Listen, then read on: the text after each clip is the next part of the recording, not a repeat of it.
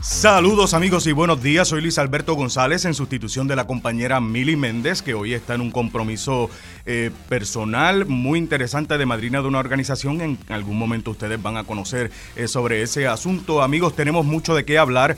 Primero, esa encuesta eh, que señala a Jennifer González muy por encima del gobernador Pedro Pierluisi en caso de una primaria, pero también en el Partido Popular hay tres posiciones que están bien, bien pegaditas en caso de, de que esa primaria se dé, ¿verdad?, para candidatos a la gobernación. Vamos a estar hablando con el senador Juan Zaragoza, que está en tercera posición, y vamos a ver qué, qué opina sobre eso. Y como preside la Comisión de Hacienda, vamos a ver qué piensa de lo que, eh, ¿verdad?, cómo va a fluir este proceso que ya, ya, mi gente, ya se puede llenar la planilla. También vamos a estar hablando sobre la situación de armas, una posible flexibilización a la ley de armas en Puerto Rico en momentos en que vemos que se recrudece la violencia en el país. Hablaremos con Mari Marina Arbaez de Kilómetro Cero sobre eh, ese asunto y también sobre las noticias y los, números que han sacado en un estudio investigativo. Y vamos a hablar sobre los problemas grasos que están pasando las personas con discapacidad eh, intelectual aquí en Puerto Rico qué pasaría si eh, verdad sus eh, cuidadores fallecen. El compañero eh, periodista investigativo eh, José Carlos González va a estar con nosotros de Rayos X porque hizo una investigación excelente y queremos que usted conozca los resultados. Así que tenemos tela para cortar. Más adelante el panel de las mujeres eh, va a estar con ustedes. Yo estoy en esta primera mitad del programa. Esto es Dígame la verdad que comienza ahora. Con más de 20 años de experiencia en el periodismo, el periodismo ha dedicado su carrera a la búsqueda de la verdad. La verdad, la verdad. De frente al grano, con carácter entrevistará a las figuras más importantes de la noticia. Radio Isla presenta a la periodista Mili, Mili Méndez en Dígame la verdad. Nuevamente buenos días amigos, soy Luis Alberto González en sustitución de la compañera Mili Méndez. Amigos, tenemos que hablar sobre esta encuesta. Estamos prácticamente a dos años de las elecciones, pero ya se están calentando los motores para ver cómo tantean los políticos, si van a, a la gobernación, a la comisaría, van a la legislatura. Y hablamos de inmediato con el senador popular eh, Juan Zaragoza. Buenos días días, eh, gracias por la oportunidad. Gracias, senador, por estar con nosotros. ¿Qué le parece, verdad, en principio, a grosso modo, esta encuesta en cuanto a lo que toca al Partido Popular Democrático? Hay tres candidaturas, incluyendo la suya, a la gobernación o la posible candidatura, ¿verdad? Eh, que están reñiditas a dos años de las elecciones. Pues mira, me parece muy interesante la encuesta. Este, en nuestro caso, no nos sorprende porque nosotros llevamos un tiempo dándole duro a la calle. Este, y, y me parece que, que, de esos resultados, a pesar de que yo soy nuevo en la política, de todas, fíjate que de toda esta gente que está ahí, hay gente que lleva décadas en la política. Uh -huh. Personalmente llevo dos años. Pero la, la gente, eh, he logrado un reconocimiento del nombre adicional al que ya traía. Eh, y además me parece que, que, la gente valora el trabajo que estamos haciendo eh, manejando el presupuesto, ¿verdad? Y, y sirviendo como el interlocutor principal con la Junta de Control Fiscal. O sea, yo creo que, que siendo el, la situación económica y fiscal la más importante de los issues del país, pues eh, la gente pues valora eso, que nosotros estemos metidos ahí de día a día trabajando con ese tema. ¿Está yendo usted eh, pueblo por pueblo, barrio por barrio, o eso se hará más adelante durante la campaña electoral? No, no, eso hay que empezarlo desde ahora. Ahora pues estamos aprovechando una serie de reuniones que se están dando en los distritos, eh, que he ido ya a varias, la semana pasada y lo que va de esta.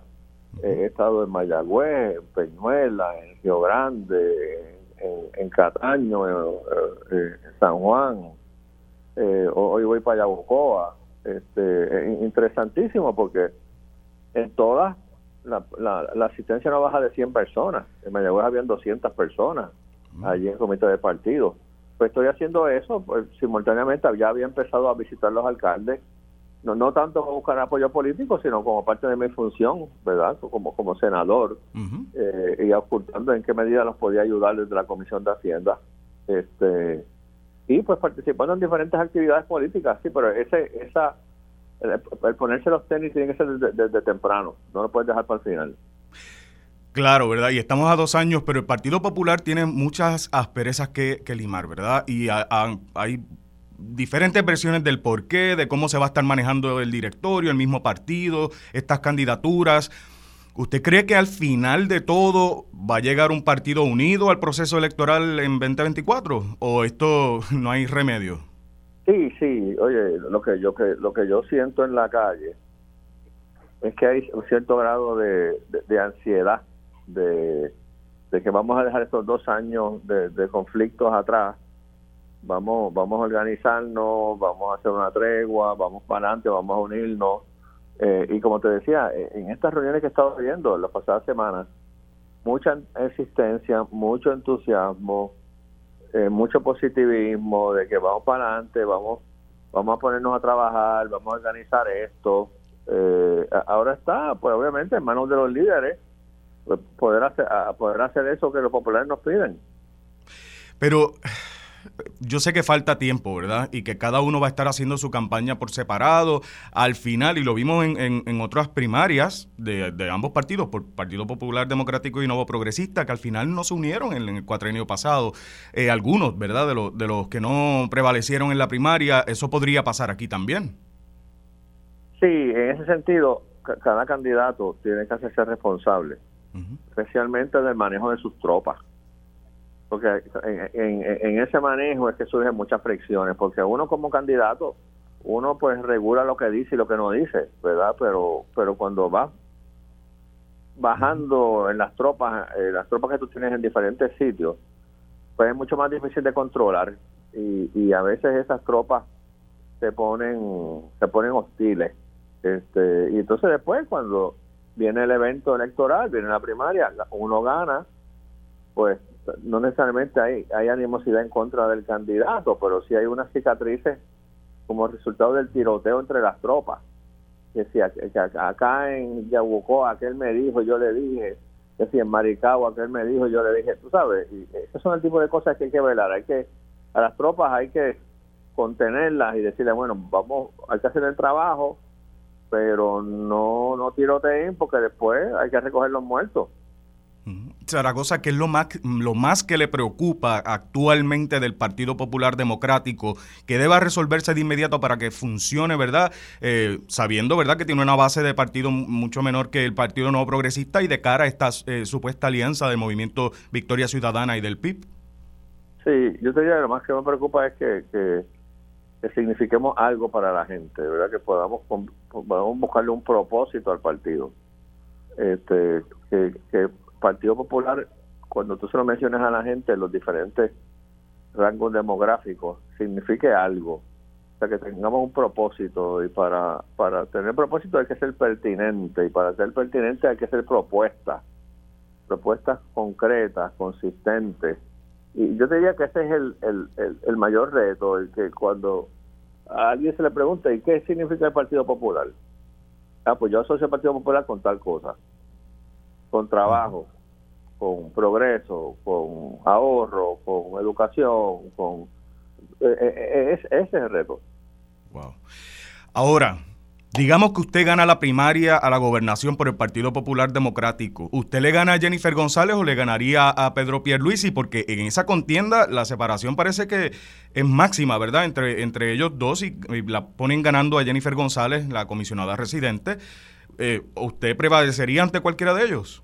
Sí, yo estoy confiado que sí, yo estoy, bueno, seguro que sí, porque a fin de cuentas, eh, eh, esto de lo que se trata es de tener las herramientas eh, y, y, y, el país, el país lo que tiene que pensar es qué de diferente trae Jennifer González, qué, qué traería ella diferente a la gobernación, ¿verdad?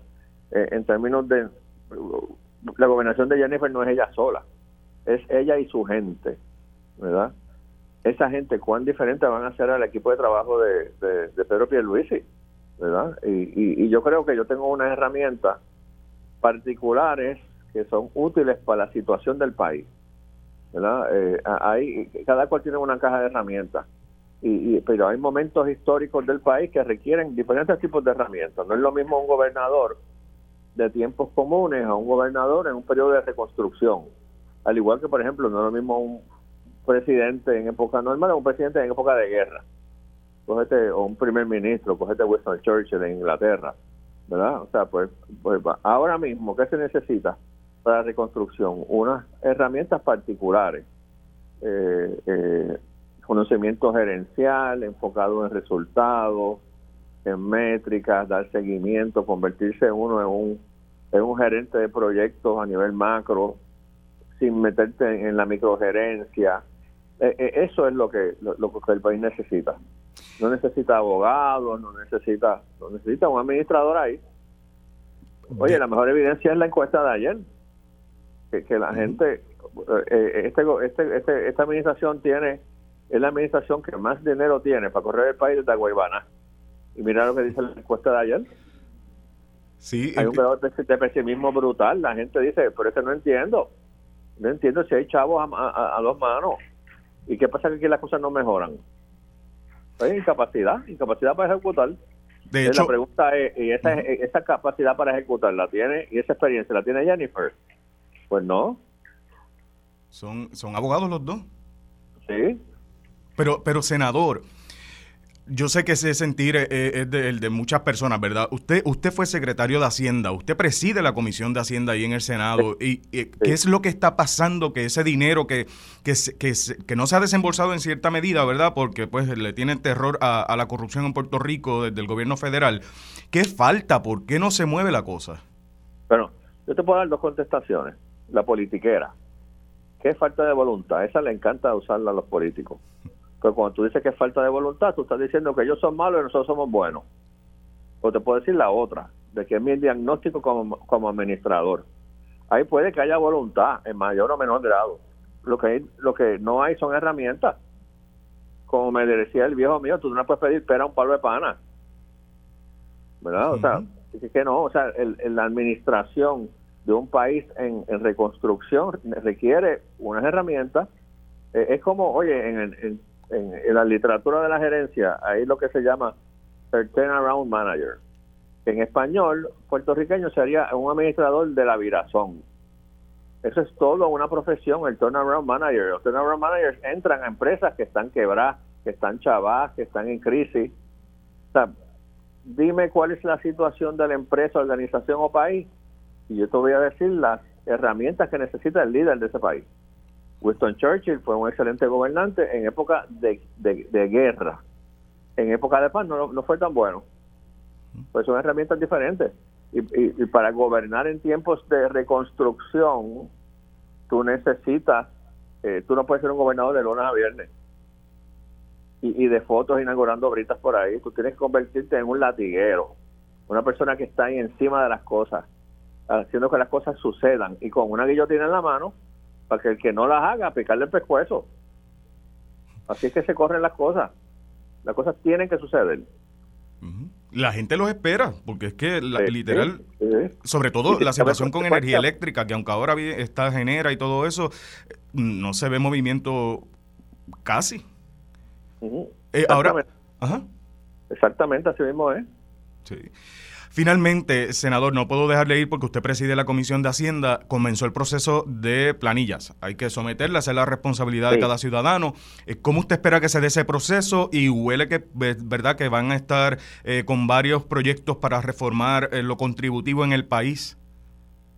Sí, digo, debe, debe fluir, debe fluir bastante bien, ¿verdad? Ese proyecto de Suri que yo dejé comenzado ha seguido, ya llevan, bueno, yo lo empecé en el 16 ya está por su séptimo año. O sea que ya Suri eh, es una herramienta cada vez más madura y más, con más agilidad. O sea que e, ese proceso de erradicación debe fluir bien. Hay chavos en cantidad en la, en la cuenta de cheque, hay, hay 8 mil millones de pesos. No hay 15 como cuando yo estaba. O sea que los reintegros van a fluir bien también. Eh, y en cuanto a los proyectos, pues nosotros estamos aquí pendientes, ¿verdad? Que se erradique algo para, para la evaluación. Sí, vamos a estar pendientes. Se han hablado bastante, pero no han llegado todavía esos proyectos. No, no ha llegado nada todavía. Wow. Gracias, mi senador. Estaremos pendientes de esa contienda electoral que se va a poner caliente. Sabe cómo es la, política en Puerto Rico y esas candidaturas hay que seguirlas siempre. Gracias, de verdad. Cómo no, a la orden siempre. Muchísimas gracias al senador Juan Zaragoza del Partido Popular Democrático. Amigos, ya mismo vamos a estar hablando con, eh, con Marimari sobre la situación de las armas, pero me acompaña ya aquí en el estudio el compañero eh, periodista investigativo eh, José Carlos González. Sánchez. González Sánchez. No, Sánchez, perdóname. No sé por qué te digo González. De Rayo X, que anoche me imagino que ustedes vieron el programa y vieron ese reportaje tan... Yo sé que estaba triste por la situación que viven las personas con discapacidad intelectual. Fue impresionante que lo tocaras. Trabajaste mucho el tema durante tiempo, me imagino, porque conocer a tanta gente. Llevamos tres, llevamos tres semanas trabajando este tema, entrevistamos a más de 200 madres, eh, muchísimos testimonios, muchísimas historias y logramos e intentamos recoger un poco de todo ese sentir, intentando responder la pregunta de qué pasa con las personas con discapacidad intelectual en Puerto Rico cuando sus padres mueren.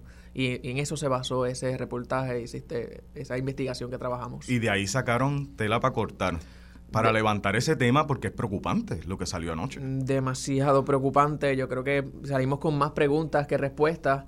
Eh, son muchas madres, en este caso, que viven solas con sus hijos, que se sienten abandonadas por el Estado. Eh, y ante esa pregunta que se hacen a diario, no hay muchas respuestas en el Estado, así que también salimos a la calle a, a buscar esas respuestas dentro de las instituciones que hay disponibles para las personas con discapacidad intelectual y en el mismo gobierno.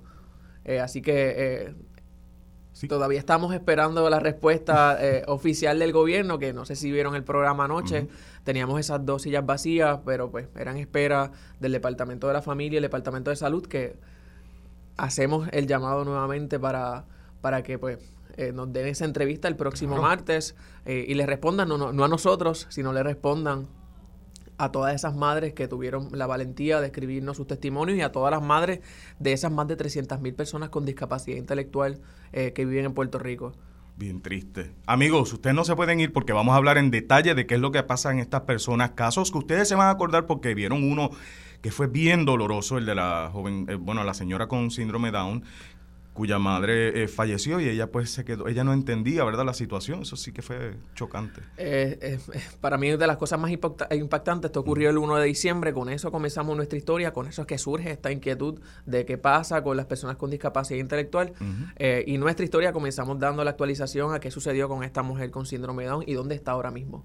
De eso hablamos en breve. vamos a hablar de inmediato, ¿verdad? Porque tenemos que conversar sobre un tema también preocupante, que es la violencia en Puerto Rico duele mucho ver eh, los, la cantidad de asesinatos, la cantidad de armas ilegales en las calles, de la cantidad de violencia que se vive en el país en medio de una discusión para tal vez flexibilizar un poco la ley de armas en Puerto Rico y de kilómetro cero nos acompaña Marimarina Arbaez. Buenos días.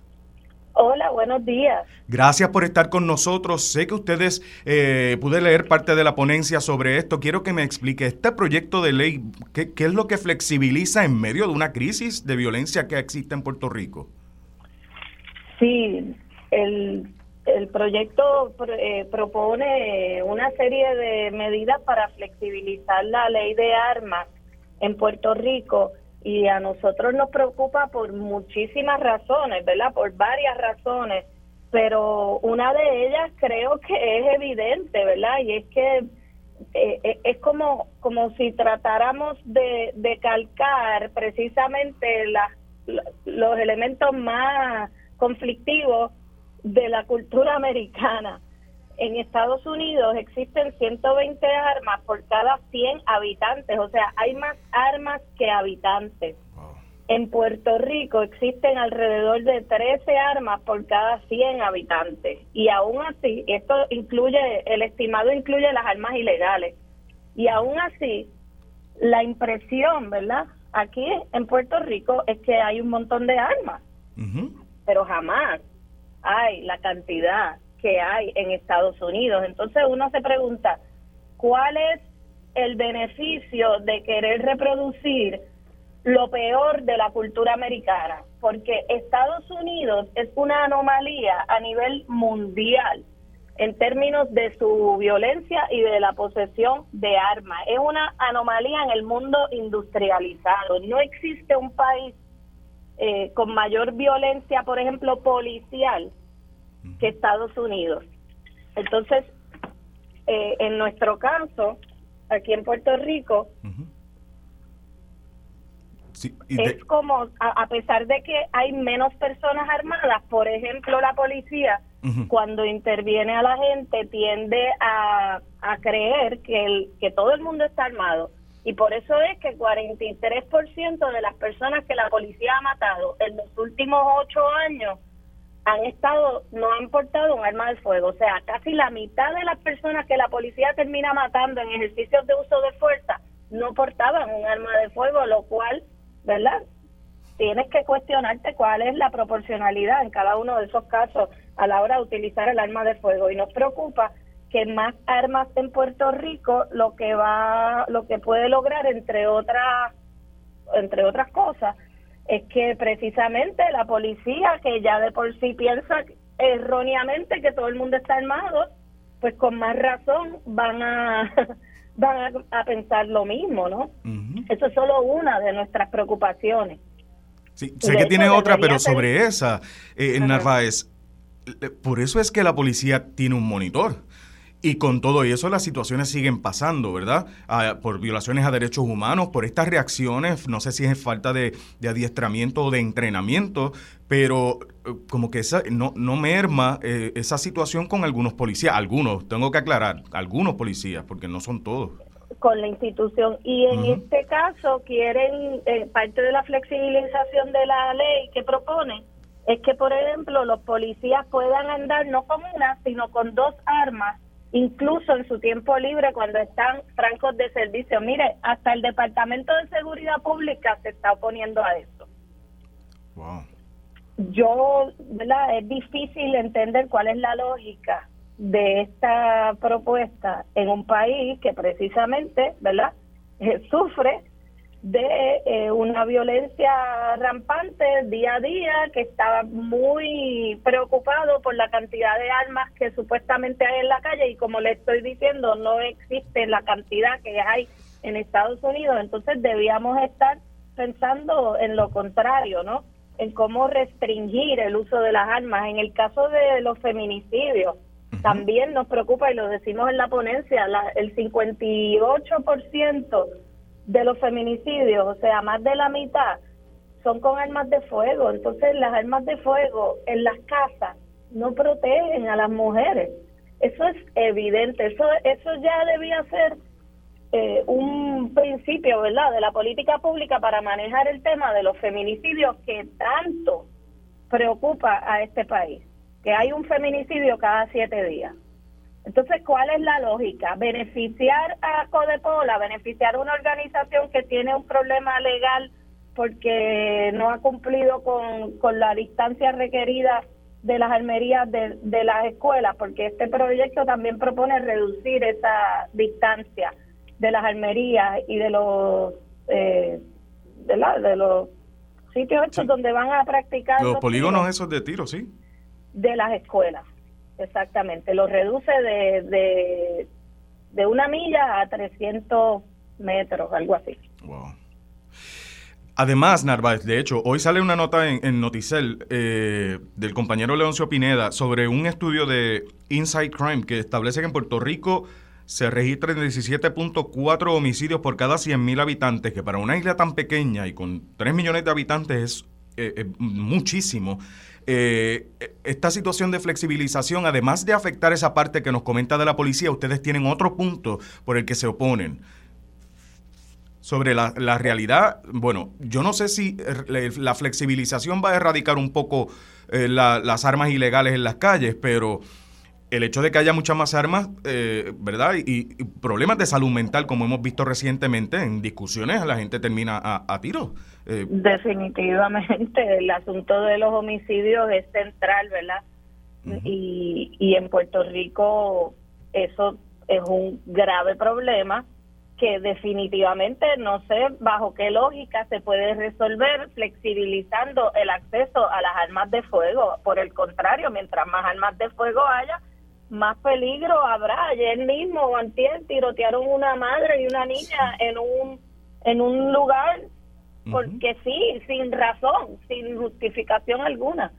Eh, y, y, ni hablar, ¿verdad? De, de, de todo esto de, de, los tiroteos, que eso no es de los, quiero decir, los active shooters, ¿cómo se llama eso? En Estados Unidos nosotros no queremos que eso ocurra en Puerto Rico, ¿verdad? Pero esto de flexibilizar el acceso a las armas es también crear una cultura de verdad de que de que portar armas es algo bueno que es el, uno de los problemas que, que ocurre en Estados Unidos. Entonces si no queremos heredar un problema que no es nuestro ¿por qué queremos verdad eh, reproducir esa cultura y es en, en nuestro país en Estados Unidos también y lo decimos en la ponencia aquellos estados donde las armas están más restringidas, como Nueva York, tienen eh, muchísimas menos homicidios y tienen muchísimas menos muertes por uso de fuerza policial también. Es así. Eh, se me acabó el tiempo, pero estamos pendientes de esta de este proyecto de ley. Seguiremos hablando con ustedes sobre esto. Eh, en Kilómetro Cero los pueden buscar. Eh, Marimari Narváez, mil gracias de verdad por levantar la voz sobre este asunto. Gracias a ustedes. buenos días, el Mari Marina Arbaez de Kilómetro Cero. Amigos, hacemos una pausa y regresamos con más de Dígame la Verdad.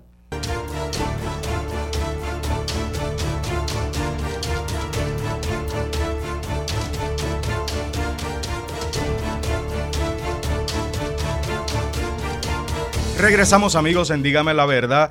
Eh, hemos, hemos discutido la situación de la encuesta con el eh, senador popular Juan Zaragoza que lo pone tercero en la candidatura a la gobernación. Si es que se verdad oficializan todas estas candidaturas en lo que queda eh, del proceso electoral, ya son dos años. Ustedes saben que aquí la política dura en cantidad. Yo pienso que nunca termina en los cuatro años, pero bueno, también hablamos sobre la encuesta en cuanto al PNP, que pone a la comisionada eh, residente muy por encima del gobernador Pedro Pierluisi. Vamos a ver qué sucede con esa contienda. En la encuesta del Nuevo Día también estuvimos hablando y me disculpan, eh, sobre la, eh, la situación con las armas, la violencia y un proyecto de ley que busca flexibilizar eh, la posesión, ¿verdad? La tenencia de un, de un, arma de fuego en momentos en que Puerto Rico está sufriendo una crisis de violencia bastante fuerte. Y ahora hablamos de otro problema social que nos parece bien importante discutir para que todos tratemos de dar la mano, nos sensibilicemos con el tema y las agencias eh, correspondientes, ¿verdad? Primero que contesten sobre el asunto y segundo que metan mano y ayuden a las personas con discapacidad intelectual. Nos acompaña el compañero periodista eh, investigativo de Rayos X. José Carlos Sánchez, perdón, es que yo no sé por qué me levanté hoy con González. Eh, compañero, hablábamos de que investigaste durante tres semanas, entrevistaron a sobre 200 personas. Y esto les causó más preguntas que contestaciones, más ¿verdad? Preguntas que respuestas. Estuvimos dentro de ese ejercicio de, investigar. No sé si recuerdan este caso, eh, el, 1 de diciembre, que nos levantamos todos con esta noticia de esta madre, esta anciana de 84 años, que encuentran muerta en una casa en Cupey. Eh, y junto a ella se encontraba su hija con síndrome de Down. Ya habían pasado más de seis días desde que esta anciana había muerto. Eh, y sus vecinos no se habían percatado, eh, se dieron cuenta por el olor que estaba saliendo de la casa eh, y la anciana estaba básicamente en estado de descomposición. Cuando abrieron las puertas de la casa se encontraron con, con, esta mujer de 54 años con síndrome de Down, que lo único que le dijo a la policía en aquel momento era que tenía hambre y que mamá no se levantaba para darle de comer. las vecinas, yo estuve caminando por allí la, en la comunidad eh, eh, fui dos veces a buscar pues testimonios de, algunos vecinos que no, no, quisieron salir en cámara, pero sí me hablaban de que esta Norma era una mujer que siempre se la pasaba junto a su hija encerrada, eh, vivían solas. Norma siempre sobreprotegió a su hija, así que en ese ejercicio, pues, ellas siempre estaban encerradas. Mucha gente ni sabe, ni sabía el nombre de, de la hija con síndrome de Down. Y este caso particularmente pues abrió esta pregunta en redes sociales y en muchas madres de, de qué va a pasar con mi hijo o con mi hija cuando yo no esté. Eh, y qué respuesta y qué alternativas tiene el Estado. Y de ese momento eh, surgió este interés en nosotros en Rayo X de, de, salir a investigar. Así que este año comenzamos con esa encomienda y salimos en busca de respuestas a, a este tema y entrevistamos a muchas madres. Eh, así que yo quiero que, si pueden poner un poquitito de reportaje partiendo de, ¿verdad? de lo que le mencioné de Norma, eh, para que vean que esto no es un caso aislado y que se trata de la historia de muchas personas aquí en Puerto Rico. Vamos a escuchar y entonces lo discutimos chévere. Perfecto. Aunque pudiéramos pensar que esta escena en Coupey se trata de un caso aislado, la realidad es que el desenlace de Norma es la pesadilla de miles de madres con hijos con diversidad funcional en Puerto Rico. Todas las noches lo pienso, cuando la veo al lado mío y pienso, quién va a estar, el día que yo no esté, quién va a estar, ocupar este sitio. y cómo ella se sentirá. Ella, ella es... Ella es todo. Su nombre es Nidia Hernández. Tiene 85 años y desde este hogar ha dedicado toda su vida a la crianza de su hija Nilmari de 47 años y quien padece de retraso mental. En el 2002 enviudó y desde ese momento solo han sido ellas. Todo paso que yo doy en esta casa, ella está detrás de mí. Y no me ve y se desespera. El miedo de qué va a pasar con su hija cuando no esté la persigue a diario. Llámenme a, a menudo para que sepan que yo estoy viva. Porque miren lo que pasó en este caso. Y si a mí me pasa, mi hija pasará peor. Mi hija, yo, no, es que no, no me quiero ni pensar. Cuando yo leí, cuando vi eso, ¿qué iba a ser de ella el día que yo no esté? Esa es mi pregunta. Y quisiera tener una contestación, pero no la tengo. Ginette Morales tiene una hija con síndrome de Down y autismo de 18 años. Y Joyce Dávila cuida de su hija con autismo severo de 23 años. A ambas, la muerte de Norma Ramos también le hizo aumentar una angustia con la que siempre han vivido. Yo me vi ahí. Yo soy madre soltera y en el mundo de mi hija existe solamente esta servidora y lo que han sido sus especialistas, sus maestras. Lo primero que yo pensé, así mismo me va a pasar a mí, me va a encontrar por la peste, literalmente. Qué fuerte. Eh, Escuchaban el audio de reportaje del compañero eh, José Carlos Sánchez de Rayos X en Telemundo para aclarar verdad y gracias al compañero y a Telemundo por, permitirnos eh, pasarlo para darle crédito. y, me parece importante volver a, escuchar estas voces para que la gente entienda que, este caso que ocurrió en diciembre en Cupey no se trata de un caso aislado, esto es algo que, que, que está sucediendo y es el temor que tienen muchísimas madres en sus casas eh, con hijos con discapacidad intelectual y diversidad funcional en general. Eh, tenemos muchas madres viviendo solas con sus hijos en, sus hogares eh, y pidiendo ayuda, pero según más de más de dos, según los 200 testimonios que tenemos, muchas de ellas se sienten solas y abandonadas por el Estado porque han pedido ayuda, porque han pedido recursos o porque han tenido que luchar los pocos recursos que tienen sus hijos, los han tenido que luchar y pues si esto es ahora, ellas eh, no, no, saben qué va a suceder cuando ellas no estén. Y que muchas de ellas no tienen ese... ¿Cómo se llama eso? Como un círculo de, un support group, un círculo de apoyo que uno pueda decir, bueno, fallezco yo, hay esta persona se va a encargar, a veces no tienen eso, esas familiares, o son personas ya mayores también, eh, no tienen más hijos que puedan ayudar a sus hermanos. Es una, es una cadena de lo que puede ocurrir cuando esa persona falte. Y algo que me estuvo súper curioso dentro de la investigación, y esta, esta, este, esta cita me la dio una de las madres, me, me dice, antes las familias eran de 11 hijos, 10 eh, hijos, tú mm. tenías cuántos, si hay hermanos, siete hermanos, ocho hermanos, eh, y pues si uno de tus hermanos tenía discapacidad intelectual, alguno de ellos se hacía cargo, pero ahora estamos viendo cómo ese núcleo familiar eh, es más pequeño y te vemos muchas madres solas con sus hijos. Así que estamos planteando un problema hoy con, la realidad que vive esta generación, que, son eh, familias con grandes, y aún así se está viviendo este problema. Imagínense eh, lo que puede ocurrir en varios años cuando esta familia, estas madres con sus hijos solas, eh, comiencen a envejecer y sus hijos pues se queden a la merced de, del Estado. Y, el problema es que el Estado, primero no te, no te dieron la entrevista, ayer estuvieron las sillas vacías, ¿verdad?, para contestar a ver qué, qué se puede hacer sobre este tema. Pero esto viene de atrás, porque ellos no sufren, eh, eh, en este caso es qué va a pasar cuando yo muera, pero es que desde el principio, desde que son niños, bebés, eh, estudiantes, es tan duro para estas familias conseguir ayuda. Y lo vemos planteado en los testimonios de, las cientos de madres que nos escribieron. De, muchas de ellas han entrado en demandas con el Departamento de Educación para, poder, para, que sus hijos puedan tener acceso a una educación que por ley le corresponde, que en este caso es lo que exigen es terapia o le exigen acompañamiento. Y el Departamento de Educación en muchas ocasiones no está preparado para darle ese tipo de servicio. Y muchas de ellas tienen que pasar toda una vida luchando contra el sistema para darle educación, para luego cuando llegan a los 21 años, y esto nos lo dijo Ginette Morales dentro de, la, entrevista, de la entrevista, cuando llegan a los 21 años desaparecen. Porque ayer dimos este dato, y es que el Departamento de Salud, por ley, le corresponde eh, eh, crear programas para las personas con discapacidad intelectual en Puerto Rico. Sin embargo, dentro de ese último informe que publicó el Monitor Federal, que ya mismo hablamos de eso, eh, hablan de que el Departamento de Salud solo le ofrece servicio a 647 personas a través de sus, a través de sus programas. Pero el instituto... Toda la isla en toda la isla. Pero el Instituto Psicopedagógico eh, nos habla de que un estudio reciente que ellos están próximos a publicar eh, y que tuvieron, o sea, pagaron de manera privada, nos habla de que hay más de 300.000 personas con discapacidad intelectual en, Puerto Rico. Así que, eh, o sea, cuando son tú, 600, ¿cómo fue? 600 el Departamento de Salud le ofrece servicio a través de sus programas a 647 personas. Esto es a través de los programas de vivienda asistida, tiene 64 hogares comunitarios.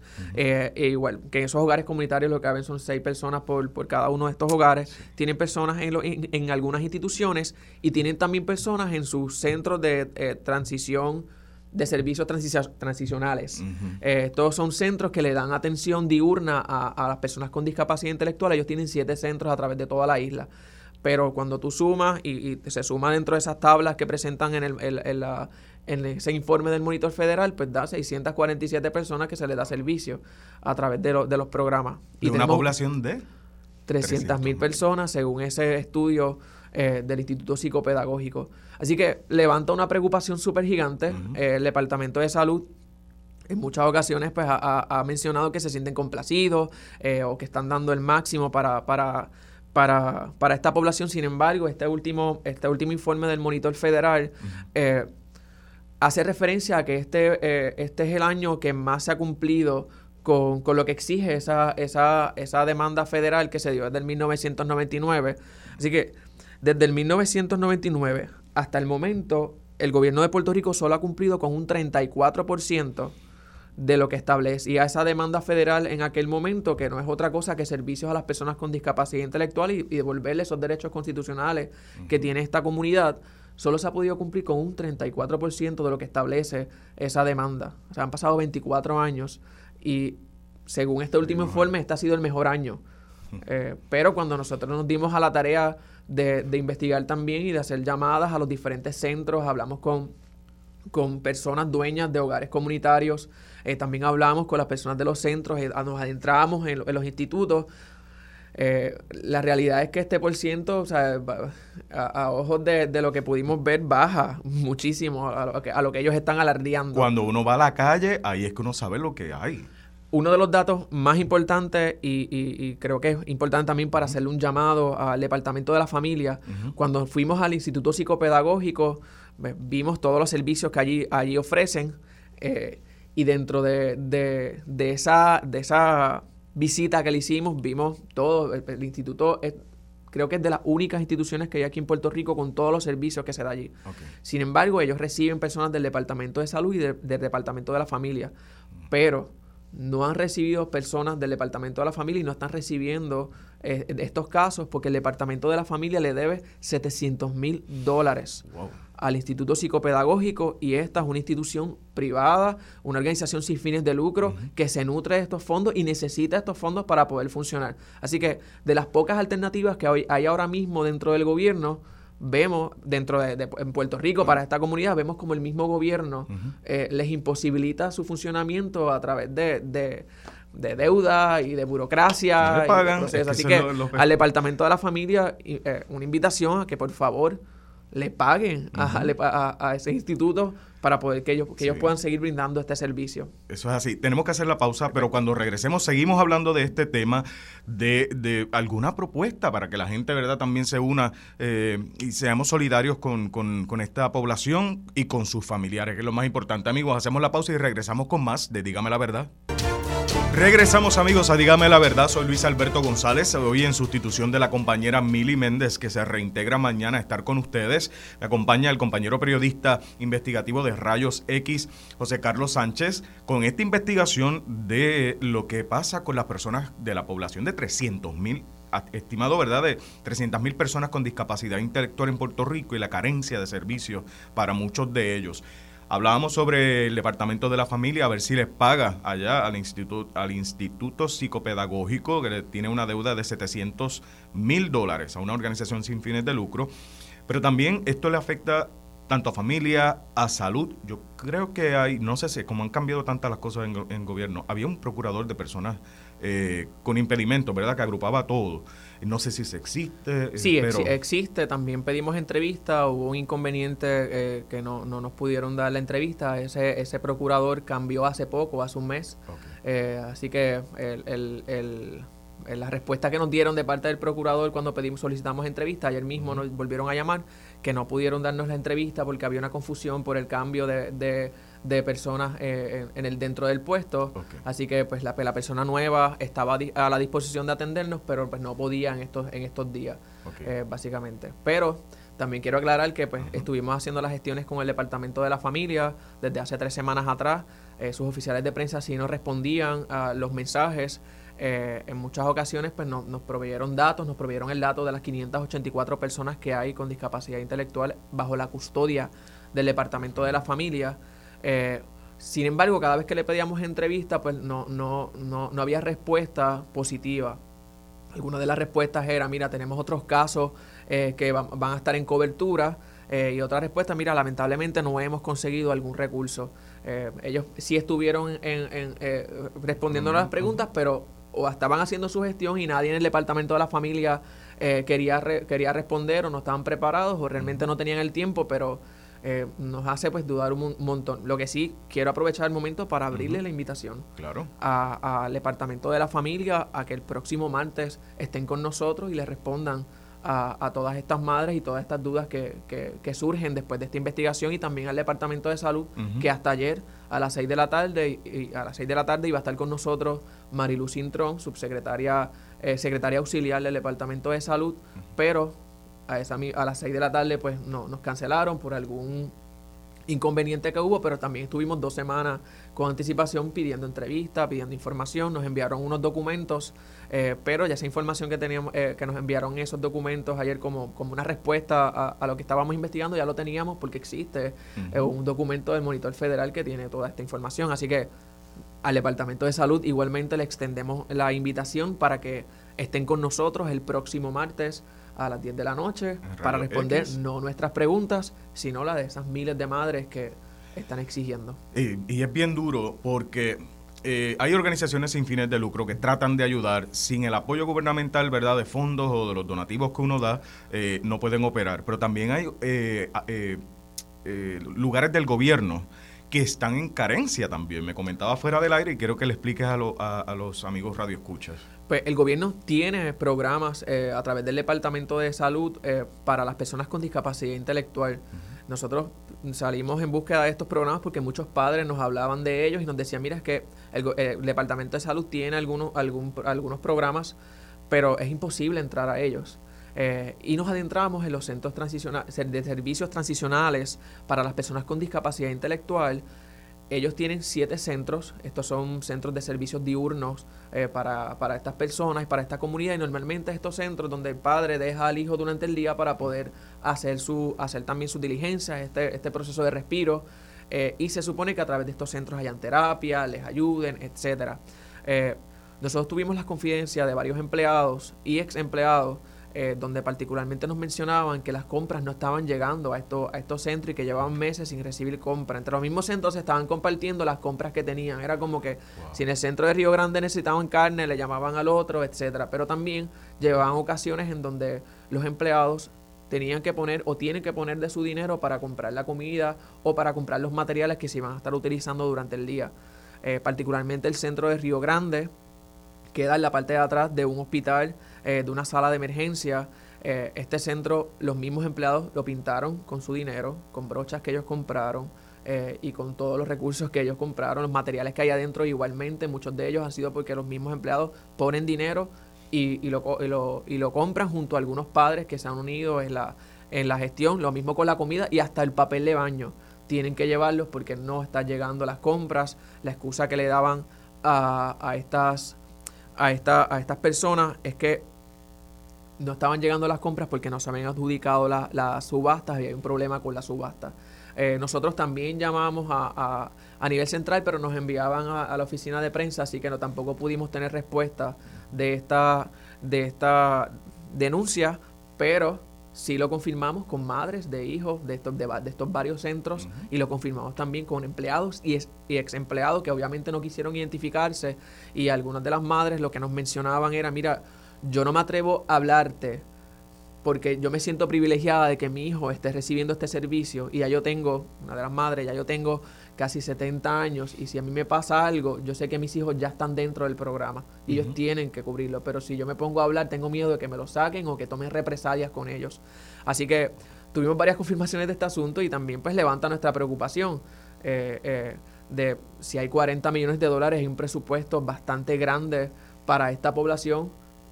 Vemos estos programas que, que, que están existiendo pero no están dando abasto otra cosa es que hay tantas y tantas personas que los centros ya se están quedando pequeños para ellos. Eh, así que eh, habían eh, las personas iban los cinco días de la semana pero ahora les redujeron a los participantes en muchos de estos centros a dos días a la semana, un día a la semana, etcétera.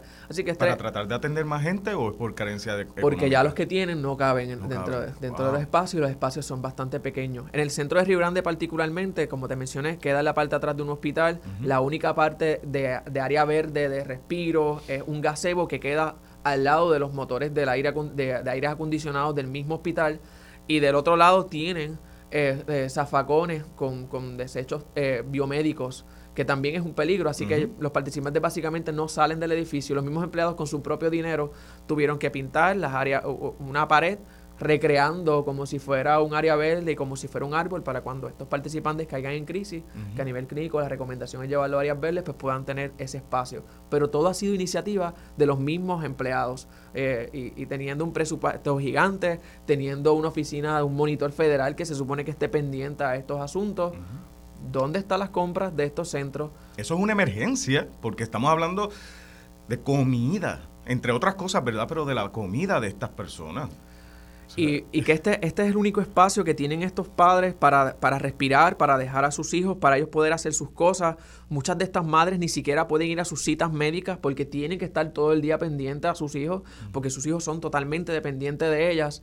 Y las únicas oportunidades, las pocas que logran acceder a estos recursos, también están teniendo estas dificultades y este miedo de, de, de, de no sé qué está sucediendo en los centros. Y hay que resaltar, los empleados de estos centros dan el máximo. Eh, ellos, eh, una, de, una de las personas que, tuvimos la oportunidad de hablar renunció precisamente porque ya, no, ya decía, me estoy gastando mi sueldo eh, pagando entre los compañeros, pagando comida, etcétera, y yo amo este trabajo, pero tengo que buscar otra alternativa, pero hacen todo lo, posible para poder ayudar a, esta comunidad. Finalmente, porque ya mismo nos despedimos y viene el panel de las mujeres, pero entonces, vamos a esperar a ver la reacción la semana que viene a las 10 de la noche en Rayos X, pero además de, pagarle las deudas que tienen la subasta y eso, hay siete centros alrededor de la isla no dan abasto. Imagínese que usted vive en Yauco, tenga que viajar con 70 años a llevar a su hijo a Ponce todos los días para durante el día para usted liberarse un poquito. Es muy difícil, así que hay que ampliar eso. Hay otros 60 y pico que me dijiste que son... Hay 64 hogares comunitarios que también administra el Departamento de Salud. No, no necesariamente que los administra, son privados, pero el Departamento de Salud les paga esto, a estos centros. Pero en estos centros solamente, estos centros son para personas, para eh, nocturnos. Aquí las personas son viviendas comunitarias para esta comunidad de, personas con discapacidad intelectual, pero primero los 64 no están dando abasto. Segundo, hay un problema también de pago, se le está pagando solamente 8.50 a los empleados que trabajan allí, eh, así que pues hablamos con varias con varias personas dueñas de estos centros y nos dicen, mira, el Departamento de Salud es una de las luchas que tenemos porque la gente no nos quiere trabajar eh, y, a 8.50 la, la hora nadie va a querer trabajar y es una comunidad que necesita apoyo, que tiene que estar, tener una persona 24/7 eh, allí dentro de los centros, así que uno de los miedos más grandes es si, si puede aguantar eh, esto con este salario. organizaciones, exacto. Esto, estas básicamente empresas privadas, porque son, son, empresas privadas, algunas sin fines de lucro, las que están administrando estos centros. Y había un problema hasta hace unos meses de pago también con estos centros. Supuestamente ya en los pasados meses mejoró el pago de parte del Departamento de Salud hacia estos centros, pero también es un miedo que tienen muchas de estas personas de que se vuelva a repetir el problema de no, no recibo el pago, si no recibo el pago no puedo dar el servicio. Es increíble, de verdad. Eh, José Carlos, gracias de verdad. La gente pendiente está en, en, en telemundopr.com en los reportajes. son dos por lo menos. Son dos y en las redes también de, de Rayos X. Eh, y el martes vamos a ver qué pasa a las 10 de la noche. A ver el martes esperamos el Departamento de la Familia, el Departamento de Salud y vamos a seguir dándole seguimiento a este caso. Y sobre todo quiero agradecerle a todas las madres que tuvieron esa valentía de escribirnos y de participar dentro de esta de esta investigación que estuvimos realizando. Muchas gracias, muchas felicidades por ese excelente trabajo tuyo, de los compañeros y estaremos pendientes. Amigos, tengo que despedirme yo, ¿verdad? De esta sección del programa. Eda López va a estar con el panel de mujeres. Yo me despido hasta la próxima. Soy Luis Alberto González. Dígame la verdad, continúa ya, ya mismito. Muy buenos días a nuestra radio audiencia aquí en Radio Isla. Le habla Eda López Serrano Hoy en sustitución de la querida Mili Méndez, a quien le agradezco inmensamente la confianza para delegarme la conducción de este panel. En el día de hoy, en el panel de mujeres, tenemos a la licenciada Carmen Lebrón. Buenos días, Carmen. Buenos días, Eda. Buenos días todos los que nos escuchan y a las demás panelistas. Aquí estamos listas para hablar sobre los temas de hoy. Un abrazo.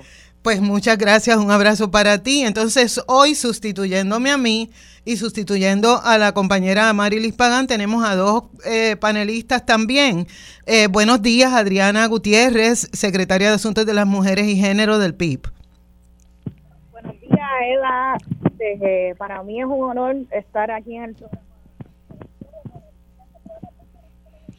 Y además tenemos a la doctora Maris Ramos Rosado, quien es, la conoce mucha gente como Mari Calabó, quien eh, viene también sustituyendo a, sustituyéndome a mí en este caso. Buenos días, Mari, ¿cómo estás? Buenos días a tus panelistas y al público que escucha. Bueno, eh, durante esta semana hemos tenido algunas noticias eh, diferentes, unas buenas, otras no tan buenas, y quería comenzar con una noticia que para mí resulta positiva.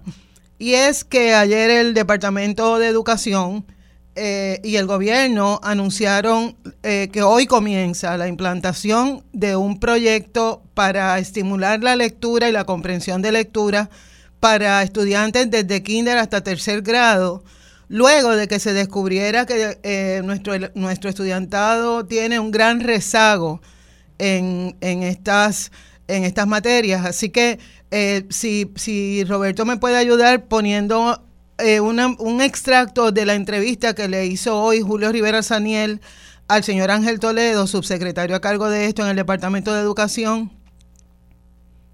Claro, mira, las lecturas están eh, asociadas a los temas del calendario escolar. O sea, mira que durante el mes de, de marzo, para poner un ejemplo, se celebra el, el mes y la semana de la afrodescendencia, pues uno de los temas que se van a seleccionar son precisamente lecturas que, que se relacionen con, con, esa actividad que también se está eh, eh, llevando a cabo desde el departamento.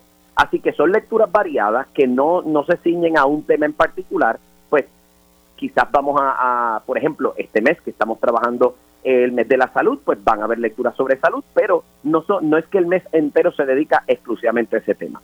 Eh, las lecturas, es decir, se celebran solo en fechas, eh, por ejemplo, el mes de marzo, porque es la abolición de la esclavitud, pero yo sigo insistiendo en que el sistema público de enseñanza tiene que hacer un currículo completo antirracista desde los grados primarios hasta los grados universitarios, porque todavía esta fecha, por ejemplo, mis estudiantes del curso La Mujer Negra que yo doy en la UPR me dicen que están oyendo por primera vez de unas lecturas de literatura puertorriqueña y de tema racial en esa clase. Y yo entiendo que debe estimularse la iniciativa, igual que, es igual que la educación de género también tiene que ser completamente interseccional, lo de género y raza, y que se hace de los grados primarios. O sea, que, que no puede ser eventualista, no puede ser una cosa porque es la fecha internacional de la mujer, de la mujer trabajadora, el 8 de marzo, porque es el día 22 de marzo la abolición de la esclavitud. Debe ser algo que esté estipulado ya reglamentado todo el año, con un currículo políticamente organizado. Claro. Eh, Adriana, ¿cuál es tu opinión sobre este tema? Pues mira, yo estoy eh, un poco por la línea que, acaba de tocar la compañera. Yo creo que es una buena iniciativa, este, ¿verdad? No creo que, que nadie esté en desacuerdo con eso. Es importante que en la noticia se resalta que para el 2021 el 11% del estudiantado en escuelas eh, públicas solamente de un grado bueno o de excelencia eh, a nivel académico en, en las asignaturas de español, en comprensión de lectura y eso. Eso es algo preocupante y esta iniciativa, pues por supuesto que parece una buena iniciativa.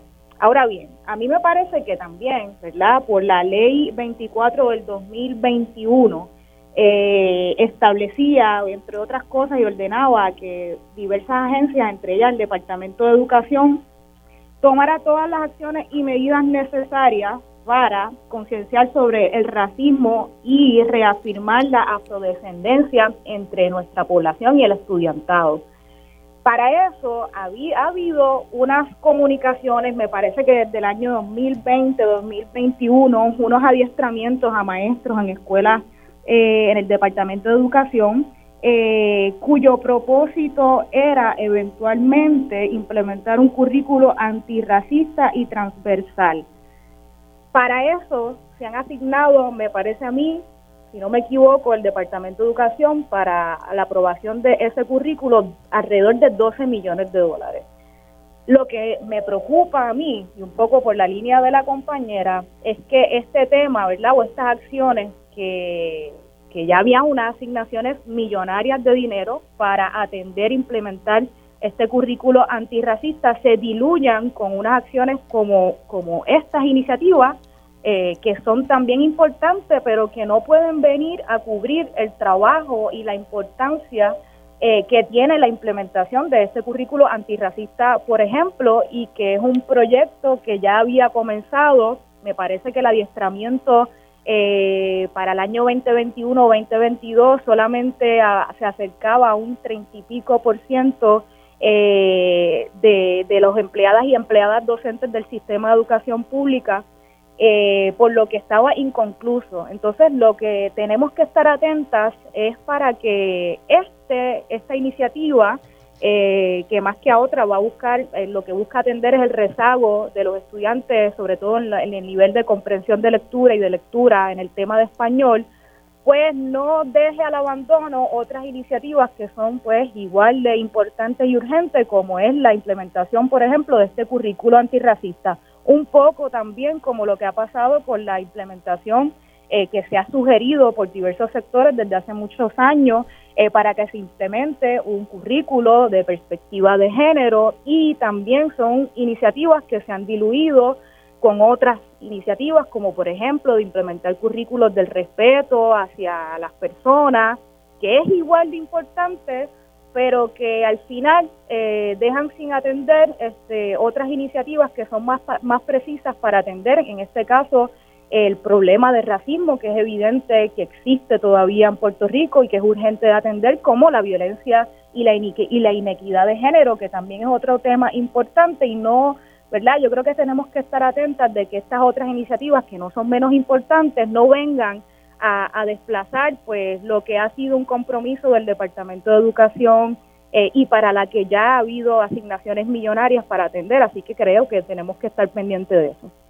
Sí, gracias. Y, y Carmen, por favor, tu opinión sobre el tema. Pues yo pienso, primero celebro que en efecto esto, este sea el primer paso. Pienso que es un primer paso para seguir trabajando con los asuntos eh, antirracistas, con, con los asuntos, obviamente, de la educación. Me parece a mí que no, no tenemos que ir muy lejos, podemos ver cómo eh, la juventud, según va saliendo, pues su, sus destrezas en términos de lectura y, y otras destrezas, pues no son las más desarrolladas. Sabemos que el hecho de, de uno leer no solo estimula el conocimiento, sino también estimula otras destrezas como es la comunicación, el tener, eh, ¿verdad? suficiente vocabulario para uno poder comunicarse eh, a distintos niveles. Así que a mí me parece formidable el que se esté estimulando la comprensión de lectura y la lectura de por sí, porque es un paso en la dirección correcta. Que esto también esté unido a lecturas antirracistas, pues es un, un, paso que debemos celebrar porque yo, yo siempre he pensado que las luchas se va paso a paso y me parece a mí que tiene que un elemento importante es la consistencia en esa lucha que debemos celebrar ese primer paso y como dicen las compañeras no dejarlo a que ah qué bien que se hizo este primer paso y que se quede ahí sino eh, estar vigilantes a que se continúe y se siga ampliando todo lo que tiene que ver con iniciativas para eliminar lo que es el racismo en Puerto Rico, que mucha gente pensará que no existe, pero que hemos ver con casos puntuales que en efecto así lo es.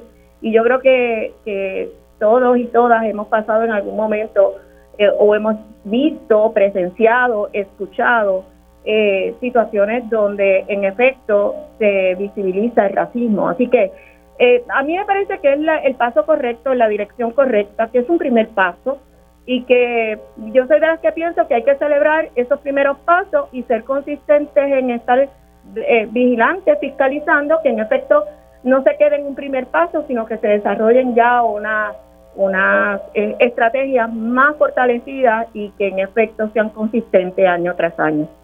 Sí, este, yo coincido con lo que ustedes dicen, claro, y además eh, me parece que ha habido eh, recientemente eh, mucha concienciación, mucha, mucha alerta sobre acciones cotidianas, ¿verdad? Que, que, representan eh, racismo y representan acciones racistas. Y yo pienso también que, que, lo que no se discute usualmente o lo que no se visibiliza usualmente parece no existir. Así que les agradezco sus opiniones.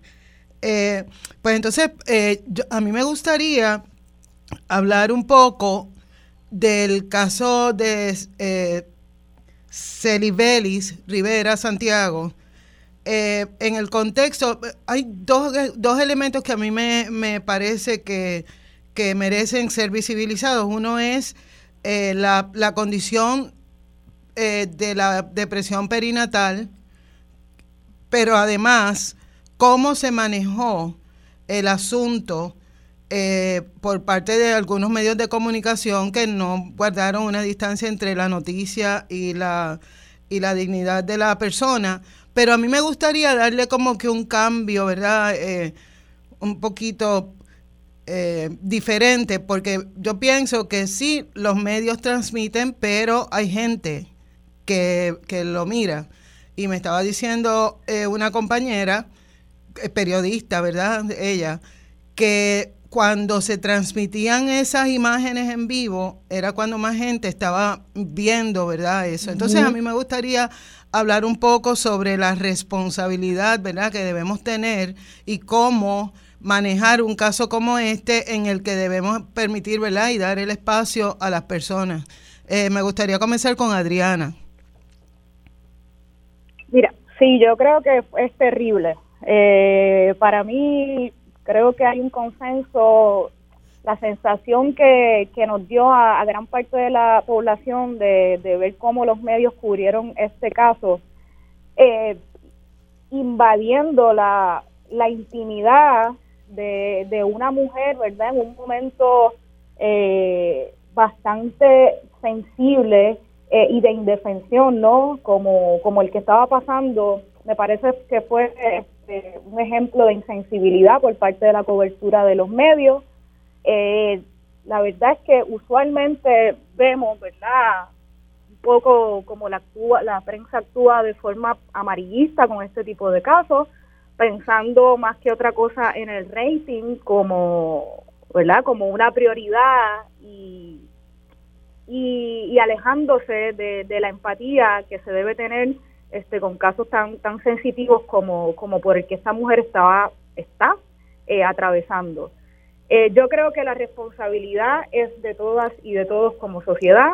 Yo creo que la sensibilidad y la empatía es algo que debemos desarrollar y cultivar, pero yo creo que hay una gran responsabilidad por parte de los medios de comunicación eh, que ponen las cámaras de frente a una persona que está pasando por esa situación, que saben las repercusiones que eso puede tener eh, sobre para la salud de esta persona y de sus seres más cercanos.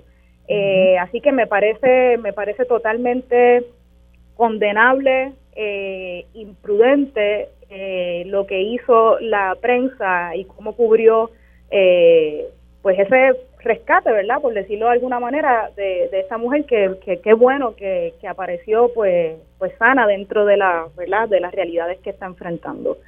Eso por una parte.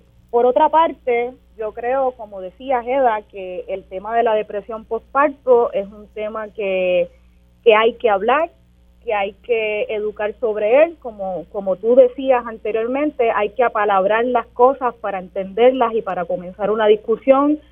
Usualmente, eh, ¿verdad? Este, este tipo, cuando las mujeres en el, en el periodo de posparto enfrentan este tipo de depresiones, eh, hay mucha falta de conciencia de la sociedad sobre esta enfermedad, sobre las repercusiones que tiene, sobre la seriedad y sobre la manera en la que se tiene que atender.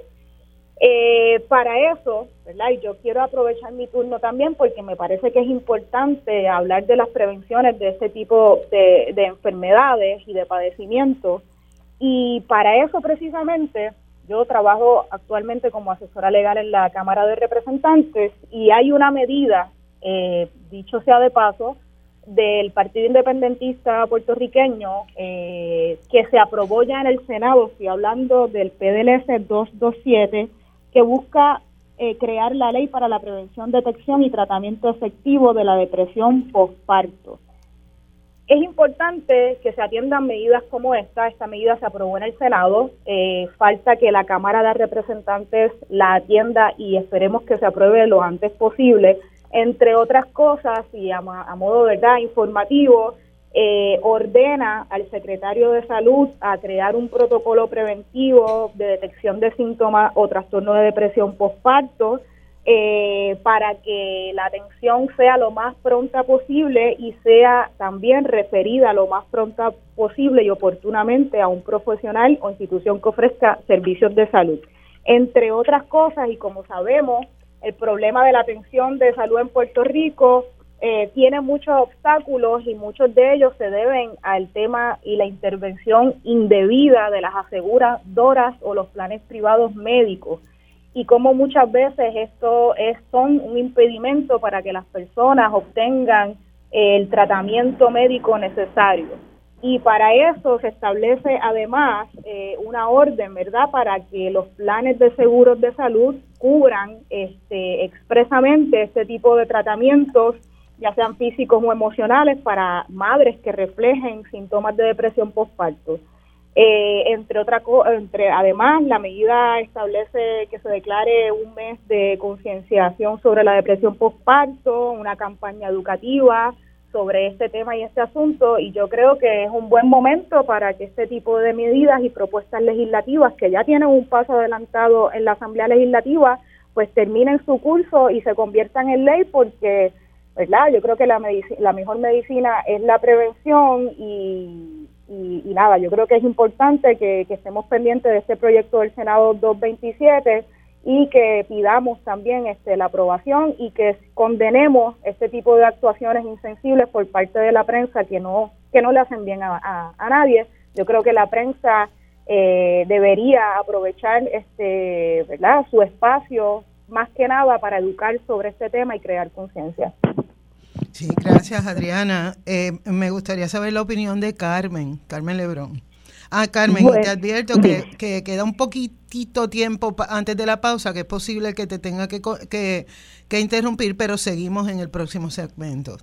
¿Cómo no? Eh, voy a empezar por lo último que menciona la compañera. Yo creo que aquí lo medular es la educación. ¿Qué está pasando en Puerto Rico? Estamos, eh, ¿verdad?, aprobando legislación sobre distintas alertas, como puede ser la alerta Santi y la alerta Rosa, pero no se educa sobre ellas, no se, no se tiene claro cuáles son los protocolos de aplicación.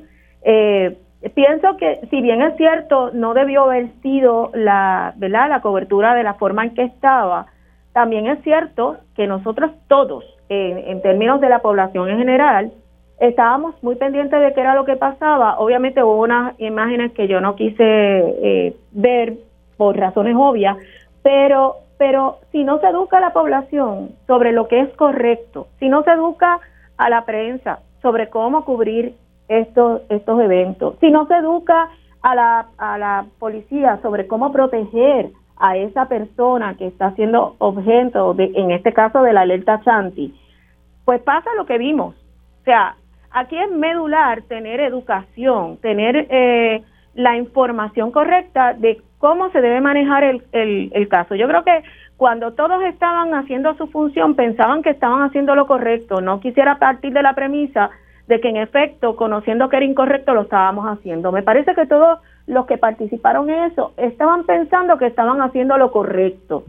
eh, aquí falta educación, falta guía de qué es lo que vamos a hacer cuando tenemos un caso como este, cuál debería ser la cobertura, porque de, de hecho tiene que haber algún tipo de cobertura, por ejemplo, para eh, correr por las redes, correr por, lo, por los medios, que en efecto se ha activado la alerta, por ejemplo, en este caso a Chanti, y quién es la persona a la que están buscando para que la población pueda dar la información. Ahora bien, una vez hacemos eso, ¿qué es el próximo paso?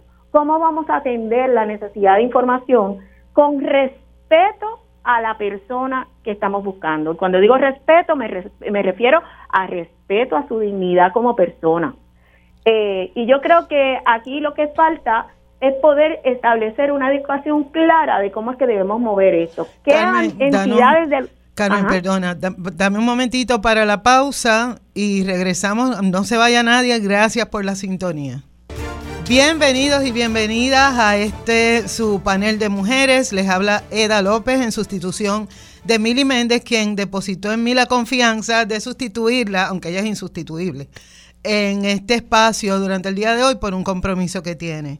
Y estábamos escuchando a la compañera Carmen Lebrón, quien fue procuradora de las mujeres hace unos años, y quería añadir una cosita nada más para contexto.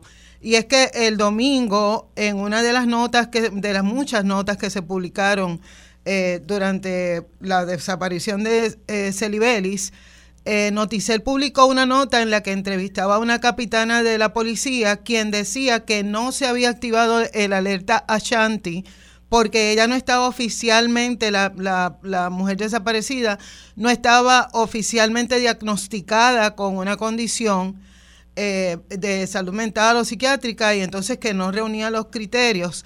Afortunadamente durante ese día alguien parece que revisó y flexibilizó un poco esa interpretación de la ley que activa la, alerta Shanti y todas las personas recibimos la alerta como a la, casi a las 8 de la noche. Continúa, Carmen, muchas gracias. Gracias a ti, eso confirma lo que yo estoy diciendo, si no, no nos educamos, si no tenemos claros los protocolos, pasan esas cosas, leemos textualmente, analizamos según nuestra perspectiva. E, este es un, un claro ejemplo de cómo las cosas en ocasiones, por más que tengamos la mejor intención, no funcionan como debieran haber funcionado. Y que es un claro ejemplo de por qué la educación es tan importante. No basta con legislar y tener la legislación y decirle a todo el mundo esto es lo que vamos a hacer. Es necesario educar, es necesario también sensibilizar, eh, para mí, yo creo que parte de lo que también aquí falló es que como la población en general no conoce bien cómo debió haber funcionado todo este proceso, incluyendo, y ahora lo digo con el mayor de los respetos, los familiares. O sea, hay, hay veces que damos mucha información que no es necesaria darlo a la publicidad, sí para propósitos de lograr un resultado, pero no necesariamente para hacerla pública. Y eso no lo sabe la población en general si no vamos educando y explicando las cosas. Yo, por experiencia propia, les puedo decir que hubo múltiples veces donde yo podía decirle, por ejemplo, a la prensa sobre ese asunto, no podemos hablar por razones de confidencialidad y la prensa lo entendía. Es cuestión de poder educar. Y me parece a mí que lo que sí es positivo de todo esto es que la ciudadanía se envolvió buscando el mismo fin, que era que la joven tuviera la oportunidad de recibir los servicios que necesitaba y para eso poderla localizar. Y yo creo que eso debemos también, este, ¿verdad? Felicitar en el sentido de que la población estuvo bastante relacionada con el caso con el propósito de dar con ella. Yo mm, me resta decir que deseo con lo más profundo de, de mi alma, de mi corazón, que la joven esté bien, que la joven reciba todo lo que necesite, que pueda echar para adelante esta es una situación que muchas mujeres sufrimos luego de haber tenido un hijo y que eh, recibiendo los servicios pues debiera ser una etapa que se pase la página y ella pueda continuar con su vida disfrutando de su bebé, de su familia. Así que mi llamado a la educación, mi llamado a que se divulgue adecuadamente cuál es el protocolo y mi llamado a que se eduquen a esos funcionarios y funcionarias que tienen la obligación de aplicar ese protocolo. Me hubiera gustado ver agencias que tienen que ver directamente con la situación, tratando de educar en el proceso y de proteger un poco más a, la dama. Lamentablemente eso no lo vimos, por lo menos no mm. públicamente. Así que también mi llamado es a que eso lo tengan en mente. Yo creo que en situaciones como esta, cada agencia tiene su responsabilidad y debe trabajar en conjunto para proteger a ese ciudadano o ciudadana que está en una situación eh, vulnerable en el momento en que se está atendiendo la situación. Gracias, Carmen. Y a la doctora María Ramos Rosado, Mari Calabó, ¿qué te parece este caso? ¿Qué, nos puedes decir? Eh, yo tendría que decir primero que están hablando de educación, educación. Lo que pasa es que la educación hay que analizarla dentro del contexto colonial, eh, porque la educación que nosotros recibimos es una educación completamente para victimizar, revictimizar. Por ejemplo, en el caso de esta chica, ella fue revictimizada primero no sé si se dio cuenta, además de ser mujer, es afrodescendiente.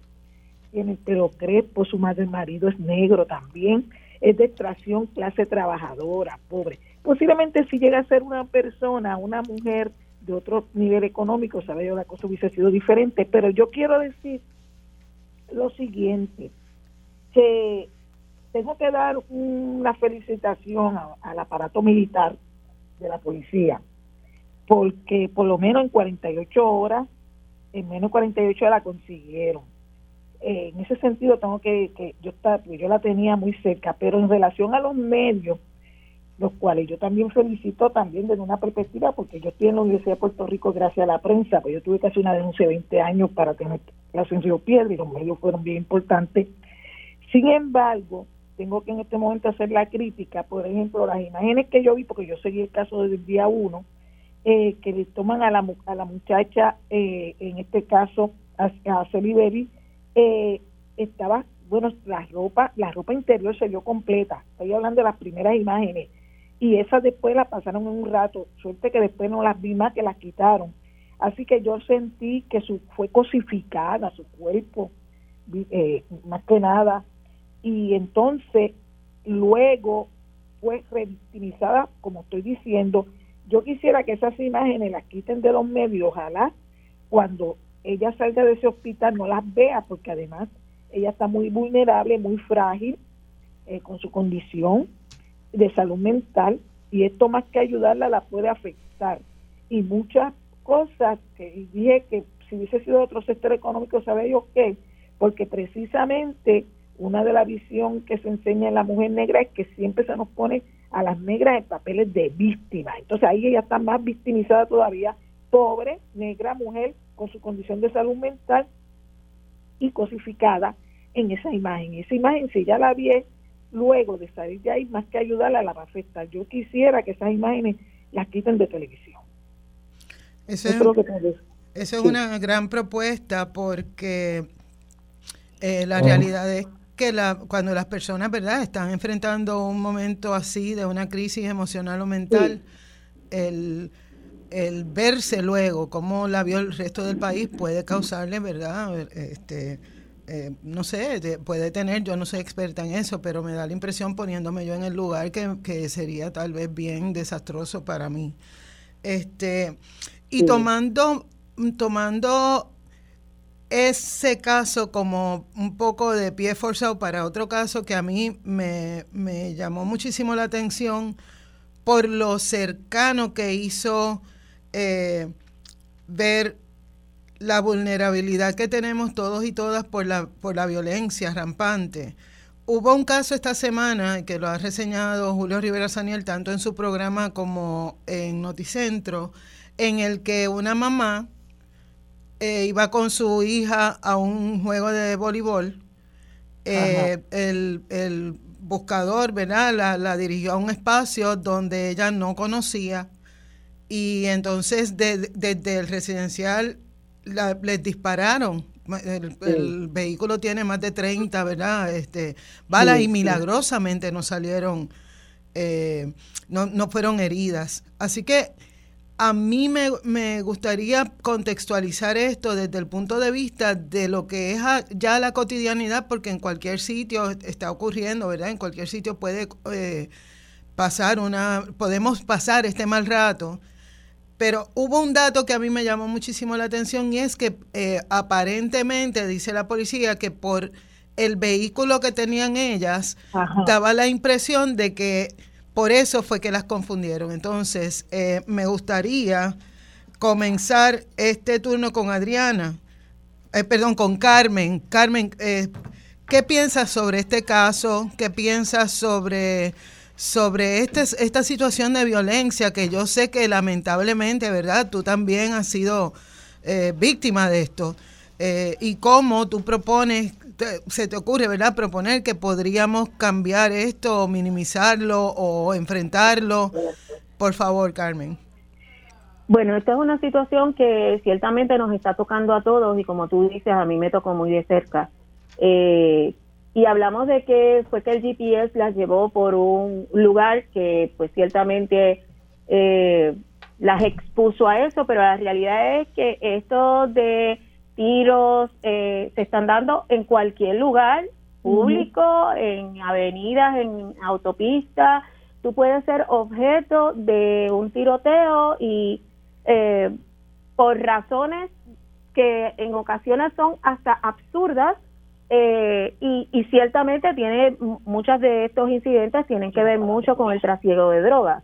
Así que yo pienso que primero hay que eh, trabajar con esto del ingreso de las drogas y de, eh, ciertamente yo soy de las que pienso que eh, el problema de las drogas hay que atenderlo y hay que atenderlo ya. mientras ese, ese problema de las drogas no se atienda, la criminalidad, criminalidad va a ir en, en aumento. Si estamos impactando puntos, pues mucho más, porque sabemos cómo se comporta ese tipo de, de mercado. Eh, y está exponiendo ya a la ciudadanía en general.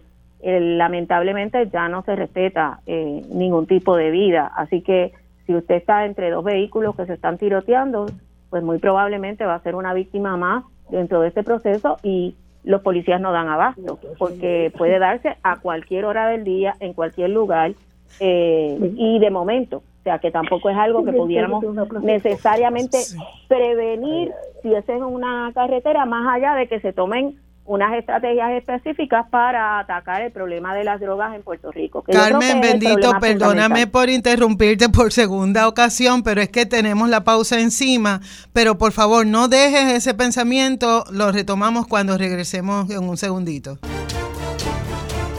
Bienvenidos, bienvenidas a este último segmento de nuestro panel de mujeres. Les habla Eda López. Hoy tenemos eh, como invitadas a la doctora María Ramos Rosado, a la licenciada Adriana Gutiérrez y nuestra compañera del panel, la, la licenciada Carmen Lebrón.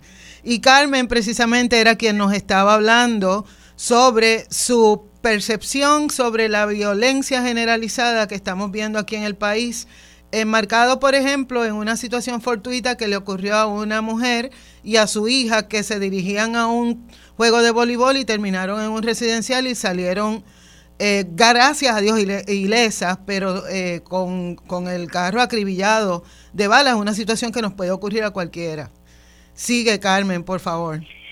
Decía que eh, fundamentalmente tenía que ver mucho con el trasiego de drogas, pero esto a su vez tiene una situación multifactorial, porque tiene que ver con la desigualdad, tiene que ver con la deserción escolar, tiene que ver con muchos factores a nivel social que deben ser atendidos para, a su vez, una vez atendidos, podamos atender también la situación de violencia. Así que esto cada vez se está dando más, es bien preocupante porque eh, muchos ciudadanos se están viendo afectados, se está yendo mucha juventud en este proceso eh, y pues eh, es un asunto que debe tener la, la prioridad del, del, Estado para ser atendida. Pues gracias Carmen, yo, yo coincido contigo. Eh, Marí, por favor, ¿cuál es tu postura sobre este asunto? El, que acaban de hablar de la violencia y las armas. Sí. Oh, bueno, estoy prácticamente de acuerdo con lo que se ha dicho. Eh, en el caso de Puerto Rico está prácticamente está todo el mundo armado eh, y ya lo podemos lo pudimos ver con el caso de, la señora Canóvana, pero el hijo es doctor y está armado, le quitaron el arma. Pero en una en el contexto político la violencia genera violencia. Por tanto, la economía es violenta y, y lamentablemente, como dice la compañera, el sistema de las drogas que opera en muchos residenciales públicos se ve como una forma de tener un empleo de manera entre comillas fácil porque no le tienen no le tenemos alternativas eh, eh, salariales para nuestros trabajadores mira ahora mismo lo que está pasando con los con los, con los meseros y con los y con los el sindicato de la Yupi. O sea que estamos a nivel de explotación. Entonces mucha gente se la busca por el lado de otra manera. Eh, yo siempre, eh, eh, cuando oí la noticia, yo siempre pensé que eso podía pasar en esa entrada del, residencial, porque yo viví en ese residencial público, igual que viví en Manuela Pérez, en Vista Hermosa, en varios residenciales del área metropolitana. Y, pero no era, no era como está ahora, ahora hay un nivel de violencia bien grande y con el centro comercial que tienen allí al lado de San Juan Boy, este es el primero de muchos que podrían pasar allí porque mucha gente va a ese centro comercial y se pueden equivocar porque entrando por esa entrada, la primera entrada que está en la de residencial público, y se pueden llevar esa sorpresa. Así que me, me, aterré cuando vi esa noticia, que hasta a mí misma me pudo haber. Porque yo una vez me equivoqué y me entré por esa entrada, pero viré a tiempo.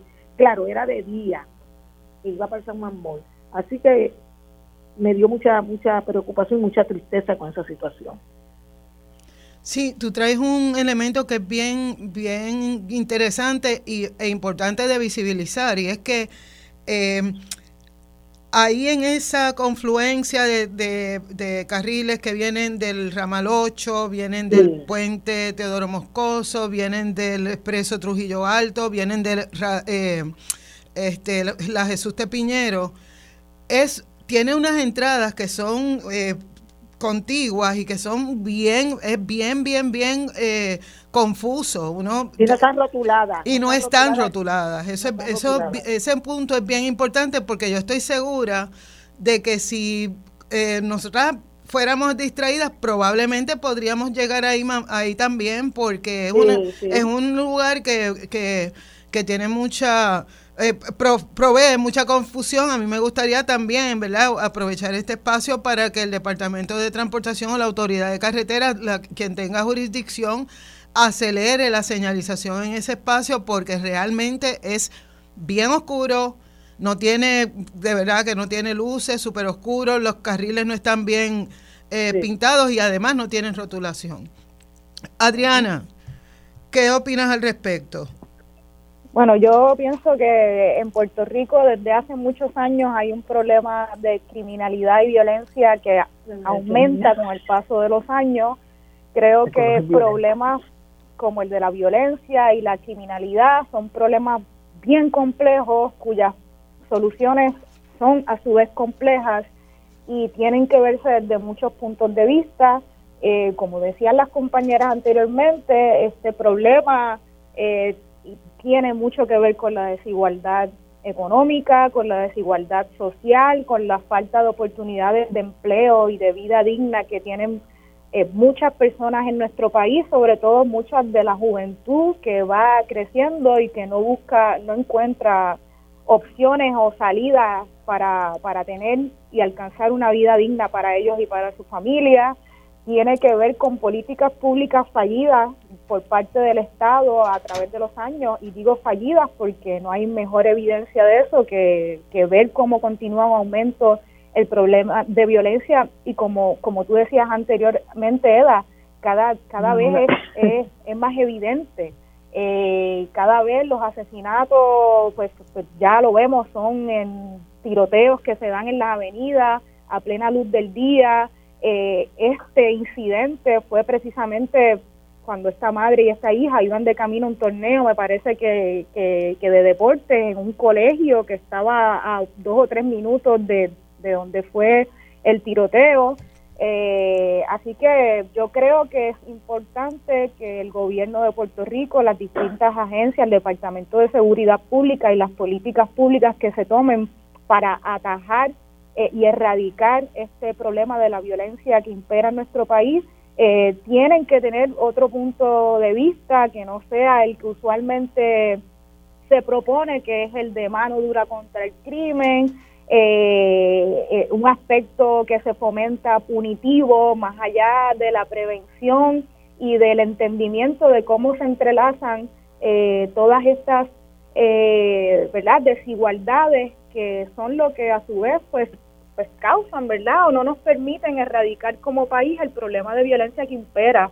Así que yo creo que, tenemos que atender este problema de la violencia de una manera transversal, tenemos que eh, no puede ser solamente encargarse el Departamento de Seguridad Pública a través de, mayores eh, normas punitivas, sino que yo creo que tenemos que atender eh, la erradicación de las desigualdades sociales si queremos, ¿verdad?, que erradicar el problema de la violencia.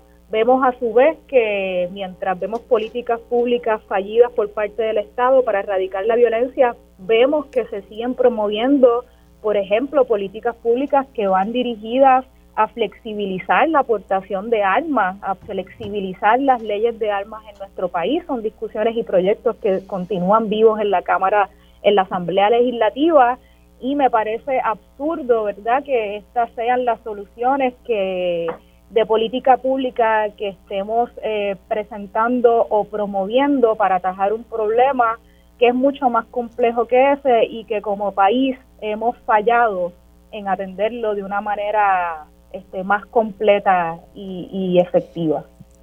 Sí, em, este, muchas gracias, Adriana. Y me parece que eso, ese último argumento eh, combina con eh, lo que decía Mari Mari eh, Narváez hace un rato aquí en este mismo programa, en el que ella establecía que en Puerto Rico, contrario a Estados Unidos, en Estados Unidos hay 127 armas por cada 100 personas, pero que en Puerto Rico eh, hay 13 armas por cada 100 personas y como quiera, eh, estamos, ¿verdad? Incluyendo las armas ilegales. Como quiera, estamos enfrentando una situación muy crítica en términos de la violencia y las propuestas para flexibilizar estas, estas leyes están basadas en, en copias de otras leyes y estatutos que hay en Estados Unidos. Así que yo creo que es un momento de reflexionar sobre cómo vamos a, a manejar este tema de la violencia y no queda tiempo para más. Yo les agradezco no solo a las compañeras, a la doctora María Ramos Rosado, a Adriana Gutiérrez y a Carmen